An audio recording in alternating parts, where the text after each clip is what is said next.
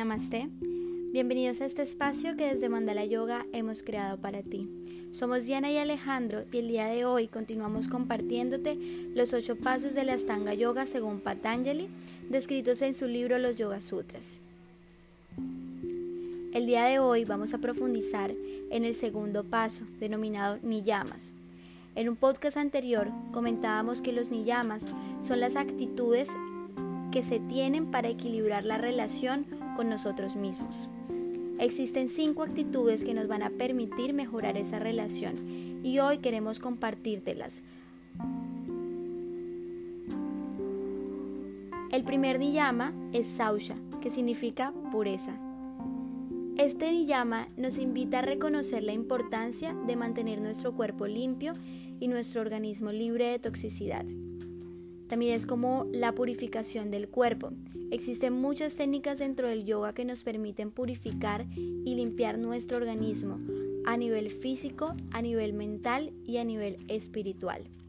Pero también en Sausha entendemos que más que la depuración física es la depuración de la mente, la depuración de las emociones perturbadoras y poder así conectar con la pureza de nuestro corazón.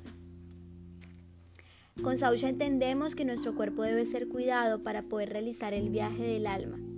Recordamos que eh, nuestro cuerpo es un vehículo, es un vehículo que utilizamos en este plano para poder llegar a conectar nuevamente con, nuestro, con nuestra alma o con nuestra verdadera esencia. Por lo tanto, dándole ese valor, vamos a darle el cuidado necesario.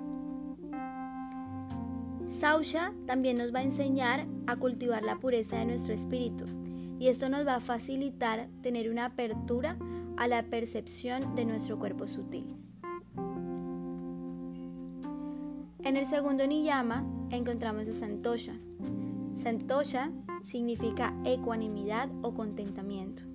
Sam significa plena o completa y Tosha significa estar contento. Es decir, que nos invita a estar en un estado de completo contentamiento. Cuando cultivamos este niyama, empezamos a tomar todas las circunstancias que acontecen en la vida como una oportunidad para obtener un aprendizaje y para poder crecer a nivel personal. Algo muy importante también es que gracias a este niyama aprendemos a estar con lo que hay. Con este niyama podemos aceptar todo lo que tenemos, aceptar nuestra realidad tal como es, sin querer cambiarla, sin querer modificarla. Y tenemos la profunda comprensión de que tenemos todo lo que necesitamos en este momento para la evolución de nuestro espíritu. Santosha nos invita también a sentirnos a gusto completamente con lo que somos a nivel interno y externo. Es decir, que Santosha nos invita a aceptarnos de verdad tal como somos. Tapas es el tercer niyama, es fuego. Es austeridad como vida sencilla, mas no como un sacrificio doloroso. Es persistencia y voluntad que no flaquea ni por la mente ni por las circunstancias. Si cumplimos con un deber, pero no lo hacemos con amor y entrega, se convierte solo en autoimposición. Mientras que si sentimos pasión y amor por ese esfuerzo, ni siquiera lo vamos a sentir como algo sufrido y nos vamos a quejar también es la rigurosidad en el cumplimiento de las normas, la moral y de sostener las propias decisiones. En el cuarto llama vamos a encontrar a Suadhyaya, que se traduce como la autoindagación. Sua significa uno mismo y Adhyaya significa estudio.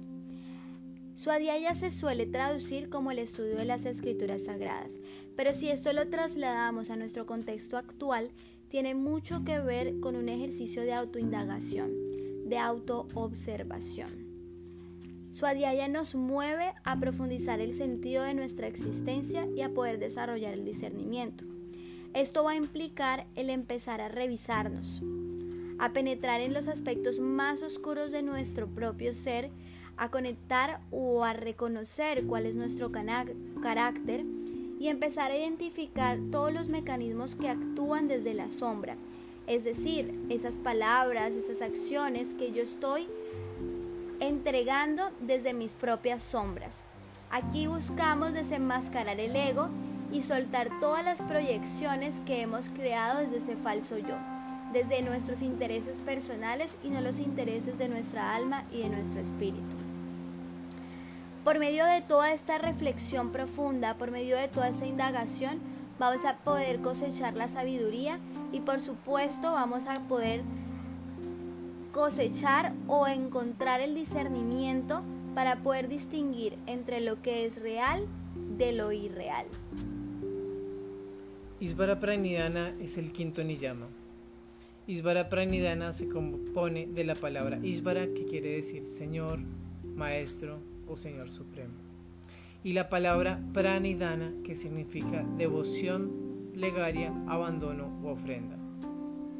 Su traducción literal es rendirse a Dios, pero no todo el mundo es religioso, por eso este principio no atiende solamente a la religión, sino a la percepción de la vida y la espiritualidad.